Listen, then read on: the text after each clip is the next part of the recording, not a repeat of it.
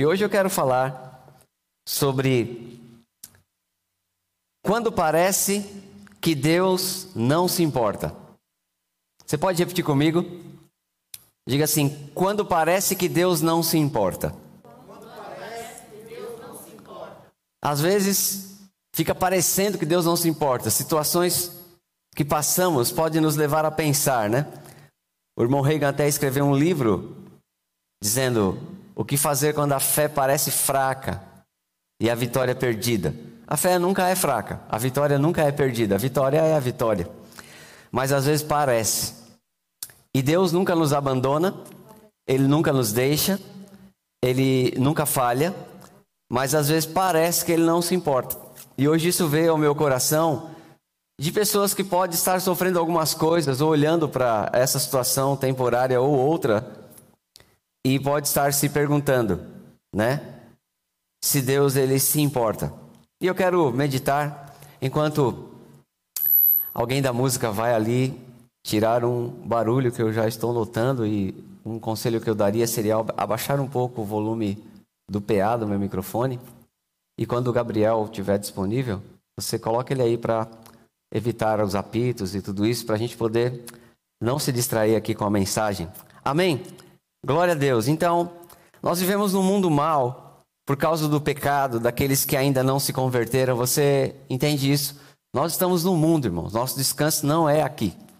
Uma boa descrição para esse tempo é a escritura a, da carta de Pedro que diz que esse é o tempo da nossa peregrinação.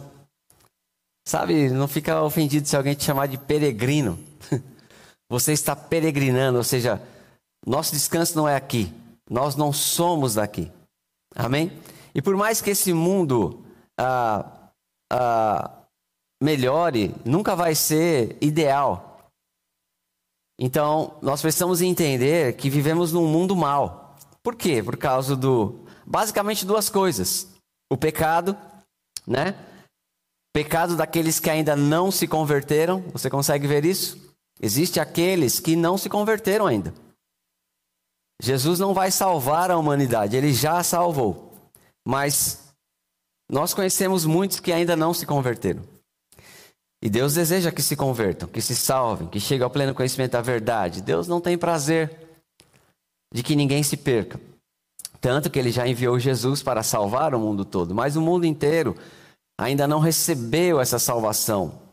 Aliás, esse é um dos motivos pelo, pelos quais, pelo qual, um dos motivos pelos quais nós, um motivo que nós estamos aqui é pregar o evangelho, levar salvação, amém? Mas vivemos num mundo mal por causa do pecado daqueles que ainda não se converteram. Uh, e também do domínio, né? O domínio e a influência de Satanás na vida destes, na vida daqueles. O diabo não está, ele está nos influenciando também, ele está tentando pegar todo mundo. Mas ele não está dominando o crente, mas ele está influenciando e dominando, não é assim? Aqueles que ainda não se converteram. A Bíblia fala que Jesus, quando fomos salvos, ele nos libertou do império das trevas e transportou para o reino do Filho do seu amor. Então nós éramos dominados pelo diabo. Não somos mais, graças a Deus. Você pode dizer graças a Deus?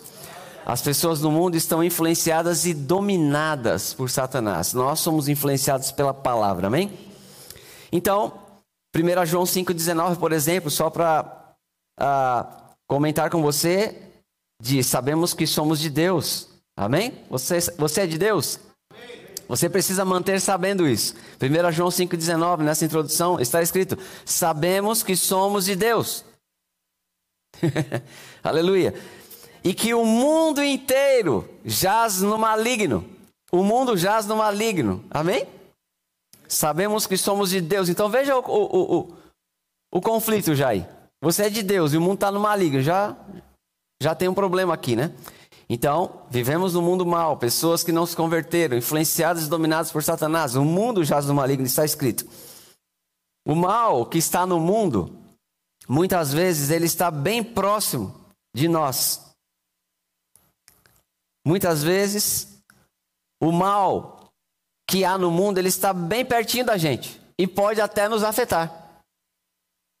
Veja, Jesus disse em João 16, 33. Estas coisas, João 16, 33, vai aparecer para você. Estas coisas vos tenho dito, para que em mim. Amém? Eu estou esperando a mídia. Isso, João 16, 33. Estas coisas vos tenho dito, para que tenhas paz em mim. No mundo passais por aflições, mas tem de bom ânimo, eu venci o mundo. Amém? Então Jesus disse que no mundo nós vamos passar por aflição, não porque Jesus abandonou, não porque a gente deixou de ser crente ou fez algo errado, porque estamos no mundo. E às vezes é consequência da escolha das pessoas, do que está acontecendo de uma maneira geral. Então, no mundo passais por aflições, mas tem de bom ânimo. Guarde essa palavra, bom ânimo. Jesus diz: Eu venci o mundo. Amém? Você olha a história de homens da Bíblia e você vê que muitos passaram muitos problemas.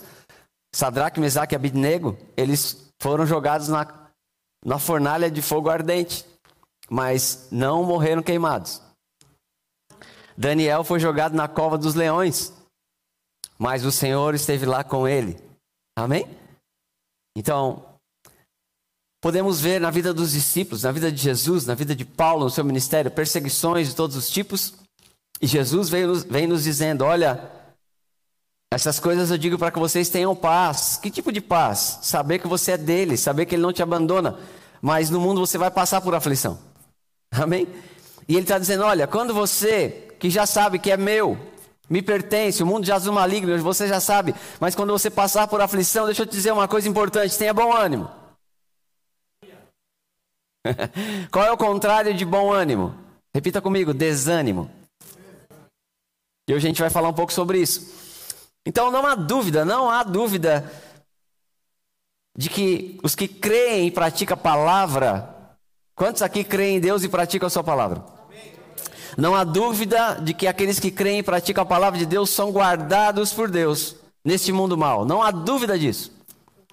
Mas você está no mundo, irmão, eu também.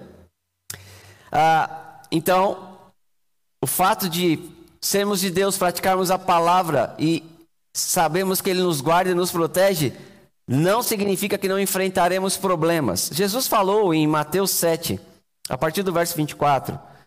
Acompanhe essa leitura comigo também. Mateus capítulo 7, verso 24. Olha aí, você pode falar, eu sou de Deus e pratico a palavra. Bom, se você não está praticando, volta rápido, porque pouco tempo resta. Mas se você está praticando, às vezes a gente se pergunta, ué, por que, que o problema está acontecendo comigo também. Por que está me afetando? Eu sou um que eu sou de Deus e eu pratico a palavra. Eu pratico a palavra, você pode dizer. Olha o que Jesus falou. Mateus capítulo 7, a partir do verso 24. Todo aquele, pois, que ouve as minhas palavras e as pratica, será comparado a um homem prudente que edificou a sua casa sobre a rocha. Aleluia. Vamos ler de novo? Todo aquele que ouve minhas palavras e as pratica será considerado um homem prudente que edificou sua casa sobre a rocha. Quantos pode dizer está falando comigo? Todo aquele, amém, que pra, ouve e pratica as minhas palavras, será comparado a um homem, uma pessoa prudente, que edificou sua casa sobre a rocha. Amém? Você sabe que edificar sobre a rocha é uma coisa boa, é um fundamento sólido. E é quando você pratica a palavra. Então a rocha é Jesus, é a palavra. Quando você pratica a palavra, então você está edificando a sua vida sobre a rocha. É quando você congrega, você faz certo, você contribui com a obra de Deus, você se desvia do mal, você é crente, você ama o Senhor. Então veja, você ouve e não só ouve, pratica a palavra. Isso aqui é qualidade boa de crente. Tem que ser eu e você. É como nós somos. Jesus está falando de uma qualidade top. Nota 10 no mundo. Todo aquele que ouve e pratica. Todo aquele que ouve e pratica. É uma qualidade de pessoa que você deve ser e deve andar com eles, amém? Agora, o que Jesus diz? Ele edificou, ele é semelhante a um homem que edificou uma casa sobre a rocha. E caiu a chuva. Verso 25. E caiu a chuva transbordaram os rios, sopraram os ventos, deram com ímpeto contra aquela casa que não caiu porque foi edificada sobre a rocha. E você, se você continuar lendo, você vai ver que Jesus fala de um outro que ouve a palavra não pratica e é semelhante a um que edificou a casa na areia e veio o problema, a mesma coisa. Então, qual a, a, a situação aqui? Não é o problema, é o resultado, é o alicerce. Então, nós temos dois tipos de pessoas aqui: os que ouvem e praticam a palavra, somos eu e você, os crentes, os salvos. Por outro lado, os que, os que ouvem e não praticam. Ouve e não pratica. Aqueles que rejeitaram, que não se converteram, aqueles que você já pregou, não aceitam, não querem compromisso, não querem congregar. Ouve e pratica. Um grupo muito bom. O outro, ouve e não pratica. Podemos entender os, os não convertidos ainda. Mas o que aconteceu? Todos têm casa. Todos estão no mundo. Um tem a casa sobre a rocha. Outro tem a casa sobre a areia. O que pratica a palavra, ouve e pratica sobre a rocha, firme. O que pra, é, ouve e não pratica sobre a areia. O que aconteceu com a casa de quem pratica está firmado na rocha? É a mesma coisa que aconteceu com o outro. Mesma coisa. O verso 25 diz: Caiu a chuva, transbordaram os rios, sopraram os ventos, deram contra o ímpeto. Isso é o que pratica.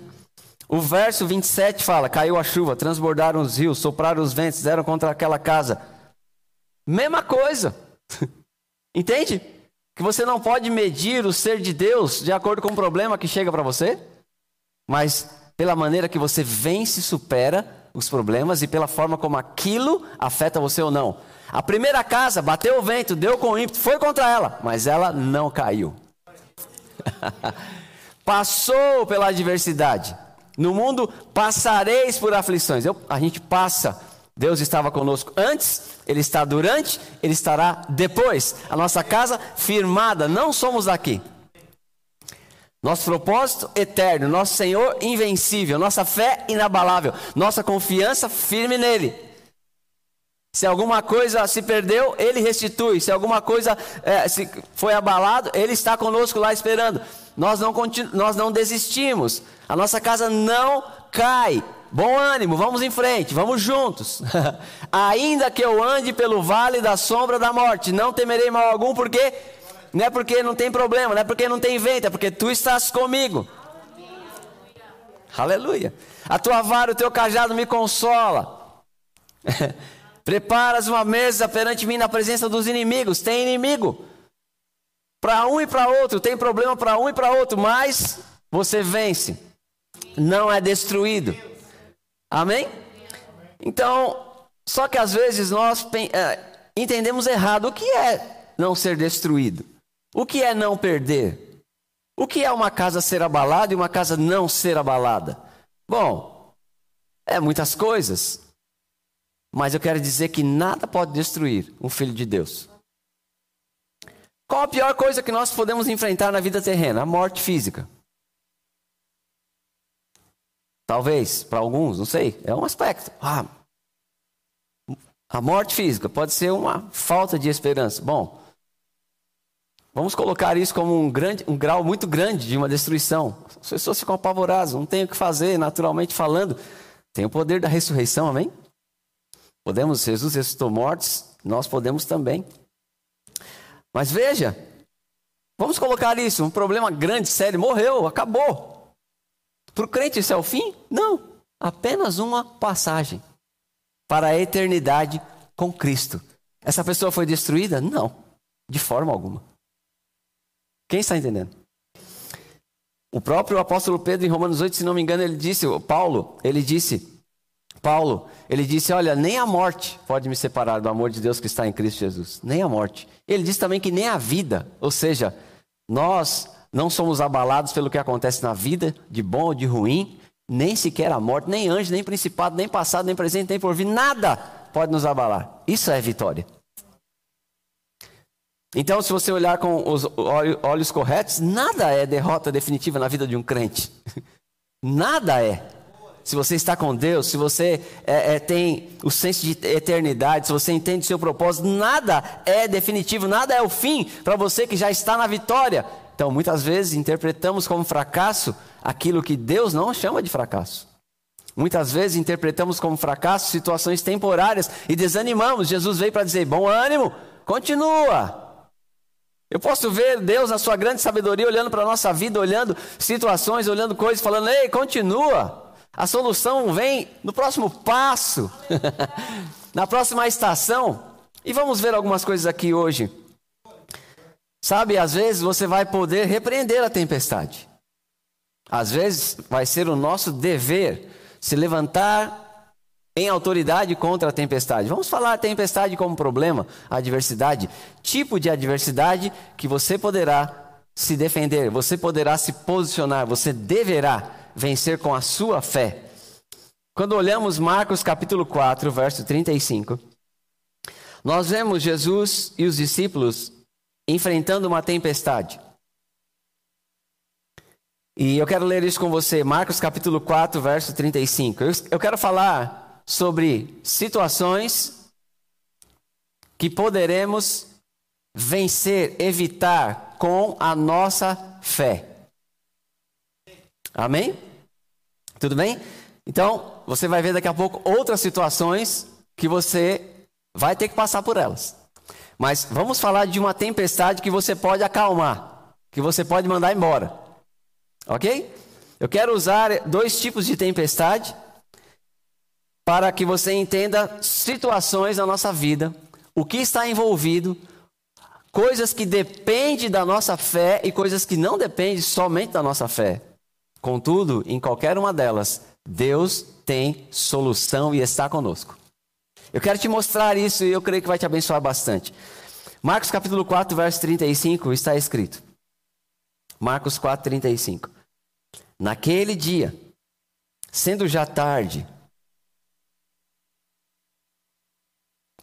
disse-lhes Jesus: Passemos para outra margem. E, está, e eles, verso 36, e eles despedindo a multidão, o levaram assim como estava, no barco, e outros barcos o seguiam. Verso 37, ora, levantou-se grande temporal de vento e as ondas se arremessavam contra o barco, de modo que o mesmo já estava a encher-se de água. O que é isso? Tempestade. Sopraram os ventos. Deram com ímpeto contra aquele barco. Quem estava lá? Jesus e os discípulos. Ok? Era um bom barco, não era? Gente top, de primeira linha, só crente. Sim ou não? Ok. Então, verso 37, um grande temporal se levantou. Verso 38. E Jesus estava na popa, dormindo sobre o travesseiro. Tinha travesseiro naquela época já, pessoal. Quem se alegra? e Jesus estava na popa dormindo sobre o travesseiro. Eles o despertaram e lhe disseram: Olha a pergunta aqui. Olha a pergunta de muito crente quando passa por alguma adversidade no mundo. Mestre, não te importa que pereçamos? Às vezes parece que Deus não se importa. Tempestade, adversidade, os discípulos lá, vento, batendo, barquinho Joga para lá, joga para cá. Jesus dormindo. O que parece? Veja a pergunta deles, revela o que parecia para eles. Jesus dormindo não pareceu para eles, eles não elogiaram não. Fala, Jesus, o Senhor, poxa, que fé, hein? Jesus, o Senhor passa para nós uma segurança tão grande, dormindo assim no seu travesseiro. Mas o que eles disseram? Senhor, o senhor não se importa? Jesus, você não se importa? Olha a pergunta do verso 38. Mestre, não te importa que pereçamos? Analise se não é muitas vezes a pergunta que você tem feito para Deus em meio à adversidade. Deus, o Senhor não se importa com a minha saúde? Deus, o Senhor não se importa com essa diversidade das minhas finanças?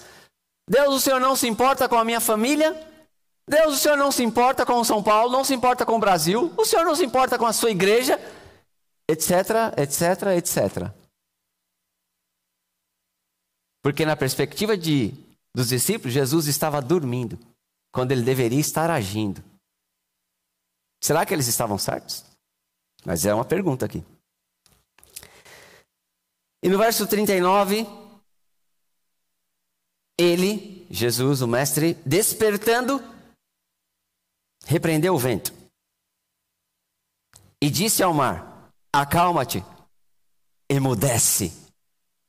Ponto de exclamação. Isso foi uma ordem de autoridade. Acalma-te, emudece.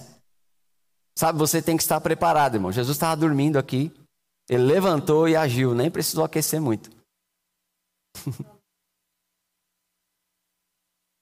Quando Jesus viu que ele tinha que socorrer, ah, é para agir agora? Ok.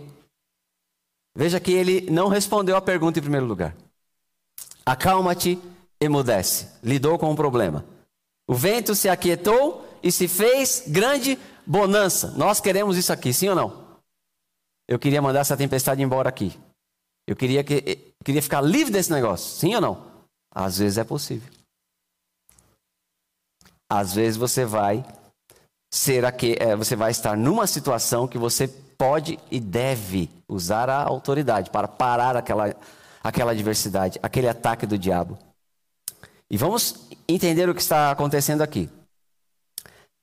Então Jesus repreendeu, tudo ficou calmo. Então lhes disse: Voltou agora para os discípulos. Por que sois. Jesus agora vai falar com os discípulos, amém? Aqueles que falaram assim: Olha só, vamos pegar o diálogo agora. Teve uma coisa boa aqui, tá bom? Jesus foi lá, repreendeu a tempestade, acalmou o vento, aqui agora vamos conversar. Mas vamos pegar o diálogo. Mestre, você não se importa que a gente está morrendo, fica, está dormindo? Jesus, por que vocês são tímidos? Por que sois assim tímidos? Como é que não tendes fé? E eles, possuídos de grande temor, diziam uns aos outros: Quem é esse que até o vento e o mar lhes obedecem? O que está por trás dessa pergunta de Jesus? Dessa resposta em forma de pergunta? A pergunta dos discípulos: Você não se importa? A resposta de Jesus: Por que você é tímido e não tem fé? Ou por que você não usa a sua fé? O que está por trás dessa, dessa resposta de Jesus? Por que você está clamando para eu fazer o que você deveria e poderia estar fazendo? E você vai ver aqui que os discípulos ainda não entendiam, amém? Eles admiraram o poder de Jesus, eles admiraram a grandeza do poder de Jesus. Eles falaram: Quem é esse que até o mar obedece? Mas veja, Jesus falou: Por que vocês são tímidos? Como é que vocês não têm fé? Quer dizer, Jesus estava dizendo: Vocês deveriam ter repreendido como eu fiz. Então, eles deveriam se maravilhar de que, uau, nós poderíamos também ter parado essa tempestade, mas eles não tinham ainda toda a revelação. Mas você sabe que isso mudou, Jesus ressuscitou, Pedro se levantou em ousadia, os apóstolos passaram a curar, veio o batismo do Espírito Santo, os apóstolos chegaram na condição que eu e você estamos hoje, cheios do Espírito, cheios da palavra, aprenderam sobre o nome de Jesus. Então, qual que é a lição aqui? Jesus estava mostrando para eles: olha, haverão situações que vocês vão ter que se posicionar em fé. E ao invés de ficar perguntando para Deus: onde estás? Não te importas? Levanta-te em autoridade. Fala no nome de Jesus. Manda cessar a tempestade, repreende o diabo, confessa a palavra, levanta em ousadia aquilo que está afetando a sua vida. Você não permita em nome de Jesus. Você vai estar no mundo, a, a, os problemas vão vir, mas há situação que nós vamos precisar e devemos não acordar Deus, mas usar o que Ele já nos deu. Amém? Você entende isso? Há situações que nós vamos ter que nos posicionar. Olha que interessante. Qual é a aplicação aqui para mim para você, meu irmão? Você tem que se perguntar, eu tenho que me perguntar, analisar se a situação que você está vivendo é uma falta de posicionamento de fé. Nós temos que analisar o que eu estou passando, essa adversidade, esse problema que eu estou passando no mundo, essa tempestade que eu estou enfrentando. é uma falta de posicionamento de fé minha? É uma falta de exercer autoridade no nome de Jesus? É algo que a resposta está em mim mesmo? É algo que eu estou perguntando para Deus, Ele não se importa, mas Ele está querendo me despertar para algo que eu tenho que fazer? Então, nós precisamos entender isso, porque Deus hoje age através da igreja, Deus hoje age através do nome de Jesus. E Deus não vai fazer aquilo que Ele determinou que nós devemos fazer. Eu não digo que Ele vai nos abandonar, Ele já disse que não vai. Eu não digo que Ele não vai, é, vai deixar, que Ele não vai se envolver, Ele sempre está conosco. Mas Deus não vai fazer aquilo que Ele delegou para a igreja. Então temos que avaliar se a situação que estamos vivendo, ela não é uma situação que depende do nosso posicionamento de fé. E precisamos entender também que nesse barco só haviam os discípulos, ou seja, não era uma situação que estavam sujeitos à resposta de pessoas não convertidas. Não tinha ímpios ali, não tinha pessoas que não criam ali, qual é a situação que eu vou poder exercer a minha fé em autoridade, parar o vento, repreender o mal, repreender a enfermidade, repreender a escassez? É quando o mal vem contra mim e a, a situação envolve a minha fé, a minha confiança em Deus. Então eu me posiciono e aquilo não poderá afetar a minha vida que creio, a minha vida que ouço a palavra, a minha vida que pratica a palavra. Meu irmão, o diabo vai se levantar, ele vai tentar roubar o que você tem, mas quando você está numa situação que é você, a sua casa, o seu âmbito de autoridade, a sua própria vida, e não depende de outros, levante-se em autoridade, repreenda o mal, use o nome de Jesus, vai passar, você vai vencer o mal, a, a tempestade tem que se aquietar. Note isso, é muito importante. Nesse barco só haviam os discípulos. Essa é uma grande diferença aqui. Não haviam incrédulos, não haviam pessoas que não criam. Eles não estavam à mercê de um obedecer à fé ou não, de um atender a, a Jesus ou não. É, é uma situação que eles poderiam ter resolvido, porque era um grupo de fé aqui. É muito importante que você entenda isso. O que está te afetando? Se você pode resolver com a sua fé, amém. Vai funcionar. Você tem que se posicionar. Às vezes é mesmo uma falta de posicionamento da nossa parte. Amém. Tratava-se da fé dos discípulos enfrentando a oposição de Satanás. Então Jesus disse: Ei, eu não vou estar aqui todo o tempo, não. Você acha que hoje isso mudou? Jesus parou de dormir no barco, está dormindo no trono, e a gente vai acordar ele. Se você pegar essa pergunta agora, ao invés de falar de, ao invés de fazer para Jesus na polpa do barco, você faz a mesma pergunta para Jesus no trono de Deus. Jesus, você não se importa, não? Você já sabe a resposta. Por que é que você é tímido? Como é que não tendes fé? Esse não tendes não é, não é como a fé não existe em você. É como você não está usando a sua fé. Amém? Então, é um aspecto. Outro aspecto é, às vezes, às vezes, nós passaremos pela tempestade, inevitavelmente. Às vezes, não é uma situação que você vai poder falar, exercer a sua autoridade e fazer tudo passar. Quando é? Vamos analisar um outro episódio. Isso não é tudo sobre o assunto, mas é suficiente para essa noite, amém? Atos capítulo 27. Vamos falar agora de outro aspecto. Um aspecto de um homem de Deus também, passando por uma tempestade, se posicionou diferente. E ele de fato teve que enfrentar a tempestade. Como terminou a tempestade anterior? Jesus, ali, fisicamente, repreendeu o vento, tudo acabou bem.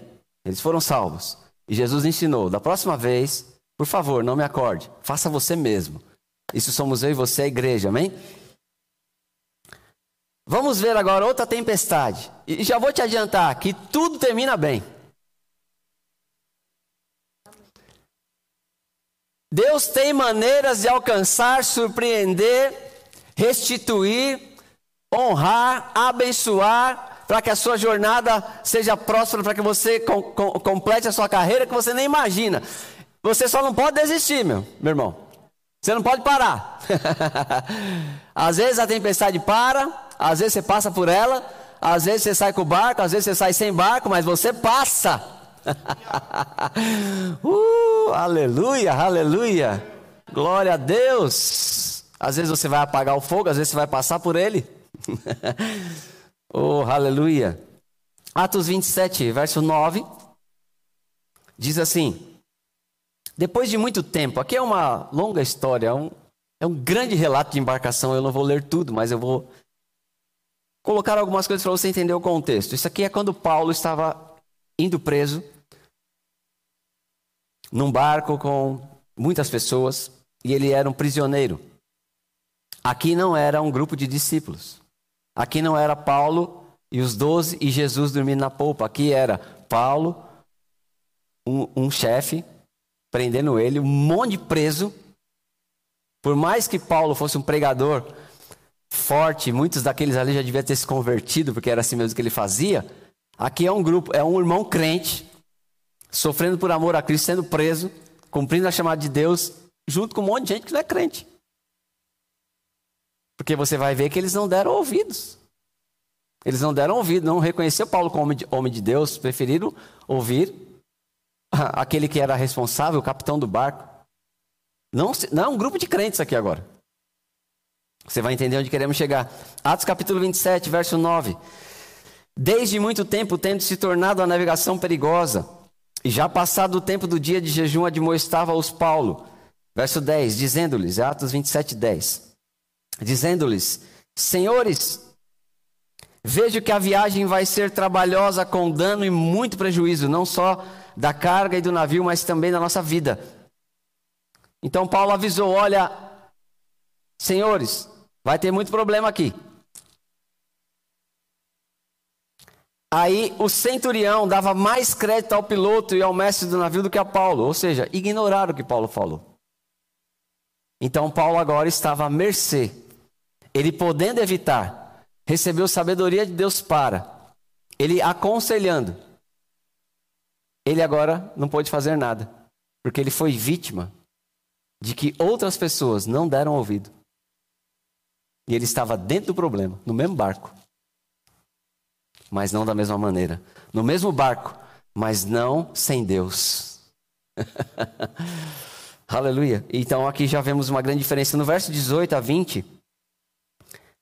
Então veja que Paulo falou e homens não convertidos não ouviram. Atos 27, né? Aqui mesmo, no verso 18 até o 20. Açoitados severamente pela tormenta, no dia seguinte já aliviavam o navio. E ao terceiro dia nós com as próprias mãos lançamos ao mar a armação do navio. E não aparecendo havia já alguns dias nem sol nem estrelas, caindo sobre nós grande tempestade, dissipou-se afinal toda a esperança de salvamento. A tempestade chegou, meu irmão. Foi inevitável, foi desesperador. Já pensou você ficar vários dias sem ver sol, sem ver lua, no meio do mar, apavorados, sem esperança? Então, Vamos ver no verso 21 que mais uma vez Paulo diz: Olha, vocês deveriam ter me ouvido. Não adiantava Paulo repreender a tempestade aqui. Primeiro, que uma, a solução de um problema você não aplica para outro, você tem que ser guiado pelo Espírito Santo, não é tudo igual.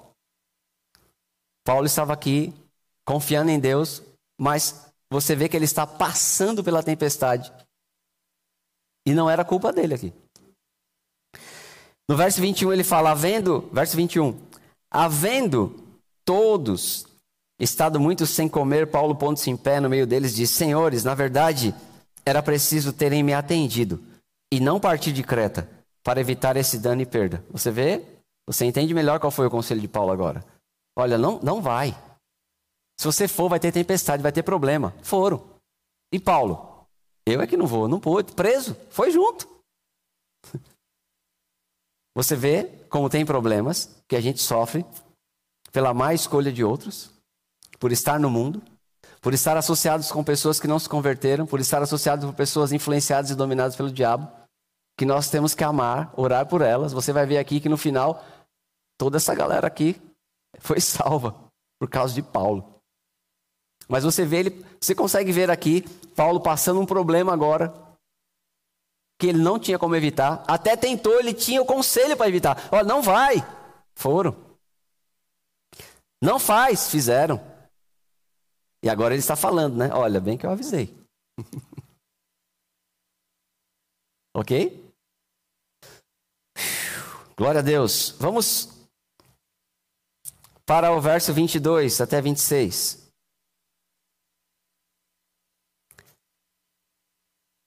Olha só como começa o verso 22. Vê se te lembra a palavra de alguém aqui. Mas já agora, Paulo falando, olha, vocês deveriam ter me ouvido.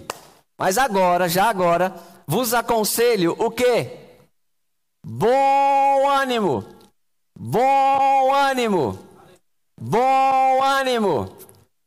Bom ânimo. Olha, não tem jeito agora, vamos ter que passar Paulo junto. Sofrendo pela má escolha de outros. É como eu e você no mundo, irmãos. Nem não é nossa culpa não, estamos no mundo. De onde vem esse negócio? Você está passando um problema que você não pode evitar. Ok, a palavra de. Olha, Jesus disse: no mundo vocês vão ter aflições, tem de bom ânimo, eu venci. O, vou dizer mais uma vez qual é o contrário de bom ânimo: desânimo. Deus está dizendo, ei, não desanima. Espera para você ver o meu livramento, espera para você ver a minha resposta. Deus tem maneiras, irmãos, que nós não conseguiríamos falar com palavras de livrar, de manifestar seu poder, sua ajuda. Então ele só precisa de uma coisa: ei, bom ânimo. E Paulo aqui está se animando, animado e animando outros aqui. Bom ânimo. Então ele vai falar o quê? Que o anjo de Deus apareceu e falou que as pessoas não vão morrer, não. Ok, eu vou pular essa leitura aqui. Guarde essa palavra, Paulo dizendo para aquela tripulação: bom ânimo. O que aconteceu? Vamos para capítulo 28, verso 1. Eles chegam numa ilha. Aqui, meu irmão, o negócio foi sério. Quando viram que todo mundo ia, ia não tinha esperança, falava, vamos matar os presos. Aí, primeira manifestação de Deus, favor de Deus diante dos homens. Aquele, aquele capitão ali, né? O responsável, para que Paulo não morresse, ele deu um jeito de contornar aquela situação. Olha Deus agindo. Daqui a pouco, manda. Quem sabe nadar, pula primeiro. Eu sei que foi gente se pegando em pedaços de pau de madeira. E todos, como o Senhor tinha falado, não morreram, foram parar numa ilha. O nome da ilha, Malta. Capítulo 28, verso 1. Olha aqui. Passaram pela tempestade. Perdeu tudo, meu irmão. Diga assim: perderam tudo. Navio, comida, carga, tudo. Agarrado um pedaço de pau para sobreviver. Cai numa ilha. Ninguém sabe que ilha é aquela. Se o povo é bom, se o povo é. Olha o favor de Deus. Olha as maneiras maravilhosas de Deus livrar. Passaram pela tempestade. Mas Deus estava olhando, Deus estava cuidando. Paulo estava lá. Deus estava com ele. Olha o que aconteceu. Chegaram na ilha. Ah, e agora? Todo mundo com frio, vai fazer uma fogueira. Aí vem uma víbora e morde. Quem? Logo quem, gente? O crente. Agora é que o crente desanima mesmo? Não, Deus, aí já é demais, né?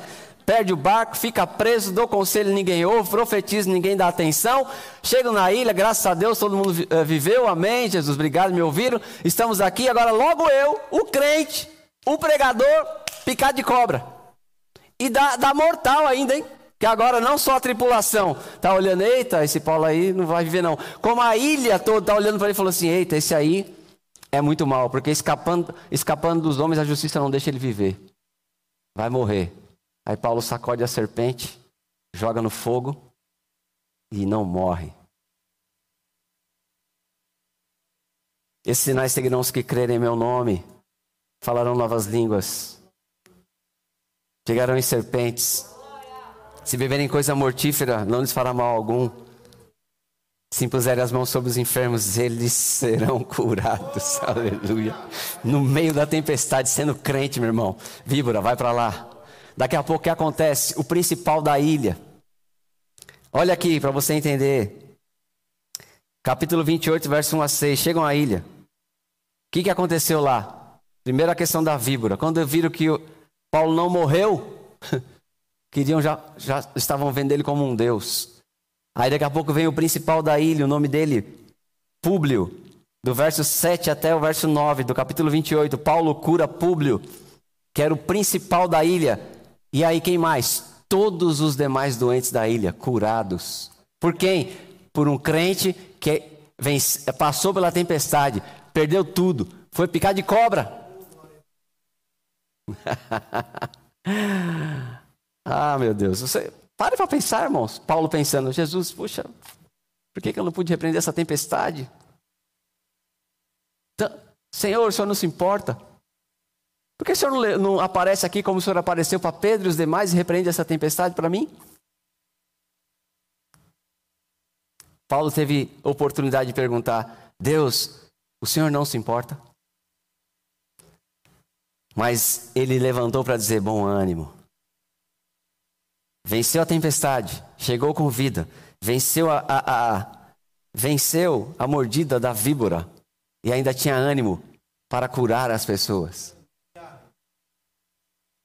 Ainda tinha ânimo para curar. E o que aconteceu aqui? No verso 10, diz que eles foram honrados. Agora, eles, vamos ler o verso 10 aqui. é muito interessante. Atos 28, verso 10. Nós já estamos caminhando para o fim aqui. Está aprendendo alguma coisa? Atos 28, verso 10. Então, após Paulo ter curado é, Públio e os demais daquela ilha no nome de Jesus, você está vendo aqui os sinais se cumprindo no que crê? O que vai acontecer com o mundo, irmão, se aquele que crê desanima? Porque você está vendo exatamente as palavras de Jesus aqui: esses sinais seguirão os que crerem, pegarão em serpentes. Se impuser as mãos sobre os enfermos, eles serão curados. Bom ânimo, eu estou com você. oh, aleluia. E Paulo cumprindo aqui os sinais. Veja o que aconteceu: ele curou, no verso 10, os quais nos distinguiram com muitas honrarias. Oh, glória. E tendo nós de prosseguir viagem, nos puseram a bordo com tudo que era necessário. Peraí, gente, vamos entender esse negócio aqui. Onde estás, Deus? Você não se importa? Levaram tudo. Perdi meu barco, perdi minha, minha, minha mochila, perdi meu tablet, perdi meu, meus negócios, foi embora minha mala, meus equipamentos, perdi tudo, foi tudo na água. Mas agora, foi por um motivo que você não foi sua culpa. Voltou por um agir de Deus. Entraram no barco, honrados e com tudo que era necessário. Então, não compraram, não. Tudo voltou.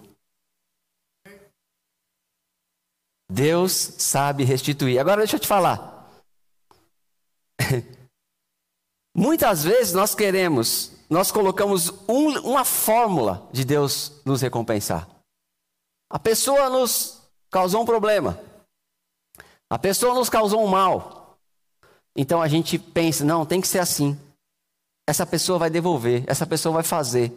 E Deus está falando, ei, bom ânimo. Continua. Eu não sei o que vai acontecer com essa pessoa, não. Talvez ela nunca se converta. Mas Deus tem muitas maneiras de te recompensar.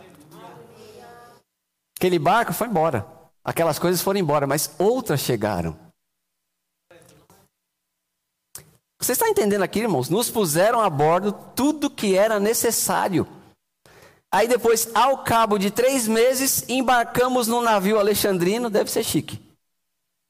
E seguiu viagem, quer dizer, ficaram ali três meses ainda, ou seja, passado uma tempestade, passado uma situação de perder tudo, passado uma situação de ser mordido por cobra, ficaram ali, cultuar a Deus, curar as pessoas e tiveram férias de três meses numa ilha, sem pagar.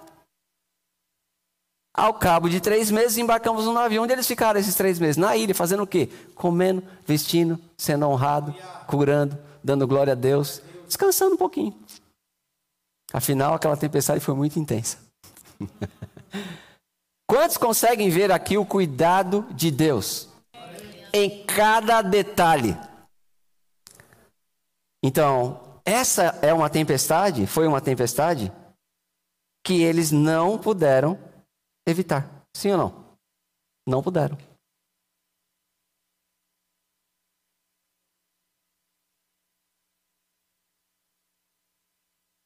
Muito cuidado com o desânimo. Joyce Meyer escreveu: é, eu escrevi aqui no final, mas sumiu aqui do meu negócio. Vou falar decor. Eu copiei mesmo um livro sobre dela que você pode ler, é Conversa Franca sobre o Desânimo.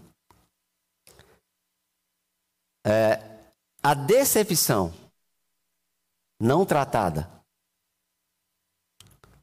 a decepção prolongada muito tempo leva ao desânimo. O desânimo não tratado leva à infelicidade.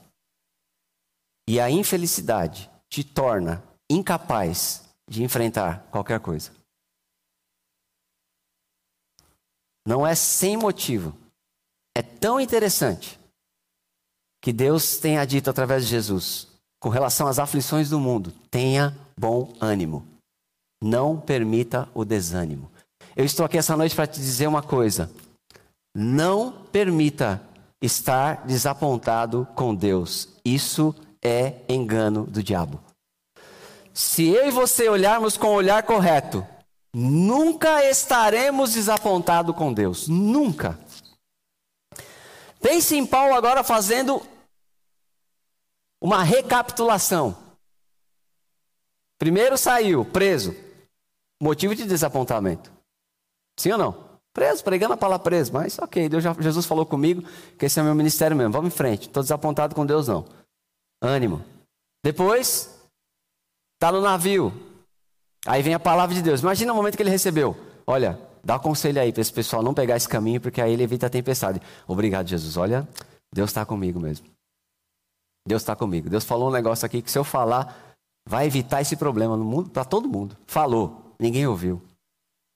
Aí ele já não sei se Deus está comigo, ninguém me ouve. Mais um motivo de um desapontamento. Deus, como é que você me fala um negócio desse sabendo que ninguém vai me ouvir? Aí vai no barco. Ninguém ouve. Você já, já esteve numa situação que ninguém te ouve? Não é confortável. Você até se pergunta: rapaz, será que Deus falou comigo mesmo? Sim ou não? Mas vamos firme. Continua buscando o Senhor. No meio do negócio lá, diz que estava tendo jejum, oração. Tinha alguns crentes lá, provavelmente, né? Fazendo jejum, coisa de crente, né? Buscando Deus. Não ficou decepcionado com Deus. Aí vem o anjo do Senhor. Olha as palavras de Paulo. O anjo do Senhor, de quem eu sou e a quem eu sirvo. Muitas vezes o nosso olhar tem que estar mais no Deus, de que, no Deus a quem nós somos, o Deus a quem servimos, do que nas coisas que perdemos, do que nos problemas que enfrentamos. O Deus de quem eu sou e a quem eu sirvo esteve comigo. Oh glória, olha isso, irmão. Esteve comigo no meio da tempestade. E não podia ter parado aquele vento, não? Talvez nessa conversa Pedro falava: Jesus, eu fiquei sabendo de uma coisa que o senhor fez lá por Paulo, né? Por Pedro, por João. Assim, sem querer me intrometer nos seus planos, você não poderia dar uma acalmada aqui também? Mas o anjo do Senhor esteve comigo.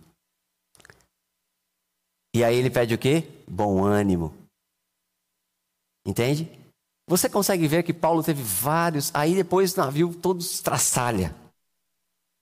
Todo mundo pegando em pedaço de pano. Primeiro antes disso. A notícia no barco. Imagina o clima no barco. Olha, estão falando aí, viu? para não ter problema para o capitão, para não, porque você não levar um preso até o destino, você pagava com a vida. Então o que o guarda ia fazer? Bom, para nenhum preso fugir, mata todo mundo. Aí imagina, só que um, o preso, um deles era Paulo, irmão. Aí, Paulo, tá sabendo aí? Vão matar a gente. Mais um motivo para desapontamento. Deus, o Senhor me abandonou, vou morrer. Mas ele não permitiu. Ânimo. Aí ele não fez nada. Deus moveu, ele foi livre. Aí daqui a pouco joga a embarcação, não sei o quê. Parecia que tinha dado certo, o navio bateu, no, no, explodiu tudo, pega na madeira, cai na ilha. Oh, glória a Deus, cai numa ilha. Tomara que ele seja bom, tomara que tenha um calorzinho aqui. Vai fazer uma fogueirinha para se aquecer, porque imagina, no mar, frio. Você não morreu congelado. Aí veio uma víbora. Podia pegar qualquer um, né? Pegou logo Paulo, porque também foi ele que foi fazer a fogueira, né? Olha isso. Isso é uma coisa que o amado pastor Fábio lá de Miami tem falado muito. Ser produtivo na crise. No meio do problema. Os, os, imagina o pessoal chegando lá, né? Todo mundo no, no, no mar. Pedaço de madeira, um cai para lá da ilha, outro cai para lá. E todo mundo desanimado. Aí quem, quem vai ser produtivo, fazer fogueira para esquentar o povo? Paulo. Fazendo bem, ó. Crente, meu irmão, cara, crente. Vai fazer fogueira, imagina aí. Vou fazer fogueira, vou, vou ajudar aqui o pessoal. Não, fazer uma fogueira aqui. Aí na hora que vai fazer a fogueira, vem uma víbora. Pá! Mortal. Mais um motivo para estar desapontado com Deus. Senhor, aí já é demais. Aí não tem quem aguenta, não. Mas não desanimou. Aí daqui a pouco, o pessoal da ilha fica tudo animado, aí, aí vai logo dando presente. Não, vai logo contando para ele os problemas. Problemas. Seu Paulo, é, seguinte, o principal da ilha está doente. Ô senhor, o senhor não está vendo não? Eu estou cansado, acabei de sobreviver um negócio, acabei de sobreviver uma picada de cobra, estava aqui me aquecendo um pouquinho, vou ter que curar o pessoal agora. Vamos lá. Cura um homem. Aí, agora eu vou dar uma descansada. Não, calma, Paulo. Tem todos os doentes da ilha. Você crê na cura? Aí, ó. Oportunidade para você orar por todo mundo. Tá bom. Traz todo mundo. oh, meu Deus do céu. Quantos estão vendo aqui um homem vencendo o desânimo, o desapontamento? E aí finalmente chega a recompensa. Não é lá no céu, não, viu?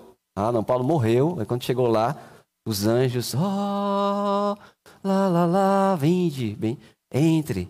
É só agora a recompensa. Não. Porque muitos, muitos vivem assim, por isso não suporta a aflição, não tem ânimo. Porque ânimo para quê? Ah, pastor, eu quero mais é partir, quero no céu. Mas a piedade para tudo é proveitosa. Aleluia. Guarda isso, meu irmão. A piedade para tudo é proveitosa.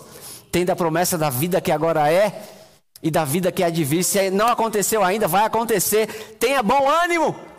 Deus precisa de você, Ele conta com você. E naquela ilha mesmo, honrarias. Todo o necessário. O que, que é chegar numa ilha sem nada e sair com todo o necessário. Pega isso você que está precisando. O que é chegar numa ilha vítima de uma tempestade que você não foi culpado, vítima de uma situação que você passou por estar no mundo, por estar relacionado com pessoas que não criam em Deus, não crê como você crê? O que é passar por uma situação que você não é culpado, ficar sem nada e depois sair desse lugar honrado e com todo o necessário? Sem você ter comprado nada, sem você ter feito nada, perdeu sem motivo, mas ganhou pelo favor de Deus. O que é isso? Restituição. Só pode acontecer na vida de quem não desanima. Aleluia. E meu tempo já acabou. Mas Joyce Meyer dá esse conselho. Nós precisamos ser rápidos em lidar com o desapontamento. Não per... O pior desapontamento, eu, eu, eu tive esse desejo de falar com você hoje o pior desapontamento é você estar desapontado com Deus. Que Deus possa iluminar os seus olhos e os meus também, e pela sua graça nos permitir que a gente veja com olhos corretos, porque não é justo estar desapontado com Deus. então, não esteja desapontado com Deus. Trate rápido o desapontamento. Como eu trato o desapontamento? O diabo fica lançando, e Deus não está com você, não. Se ele tivesse, não teria acontecido isso. Então você responde a palavra. Eu já enfrentei medo. Sabe quando uma coisa acontece com você, por exemplo, você é assaltado. Uma vez roubaram duas vezes meu step, gente. Quando eu tava, era auxiliar do Eliezer, lá na Eugênio de Carvalho, du... tinha um demônio lá de roubar step. Roubaram duas vezes o meu carro. E você sabe quando uma coisa assim acontece, ela tira você da normalidade. Você parava o carro, ia assistir o culto, abraçar os irmãos e nem, nem pensava. Mas quando roubaram o seu step uma vez, duas vezes, você já fica. O diabo já, ei, vai deixar o carro aí? Se fosse você, não deixava, não. Então o que eu fazia? Primeiro, tive que tratar a, a... Isso já. Eu não quero pregar de novo, entende? Não fique procurando o erro. Se você tem alguma coisa para acertar, acerta. Está em pecado, meu irmão. O diabo quer brecha mesmo. Pede perdão e se acerta. Não tem, não fica buscando. Você está no mundo, irmão. Então me resolvi com Deus, sabendo que Deus era bom, mas tratei também aquela voz do diabo querendo me deixar com medo. Então toda vez que eu saía do meu carro, que o diabo falava, vai roubar, eu dizia, pai, obrigado pelos seus anjos. guardando e protegendo de todo mal. Já se passaram, irmãos, 10 anos. Já troquei de carro várias vezes. Nunca mais aconteceu. Entende? E se acontecer? E o diabo quiser tomar você de medo, quiser impedir você de fazer, obrigado pelos seus anjos, Pai. Os seus anjos, eles me guardam. E você reforça a sua confissão, reforça a sua prática, combatendo aquela voz. Bom, eu acho que vocês entenderam o que eu quis dizer.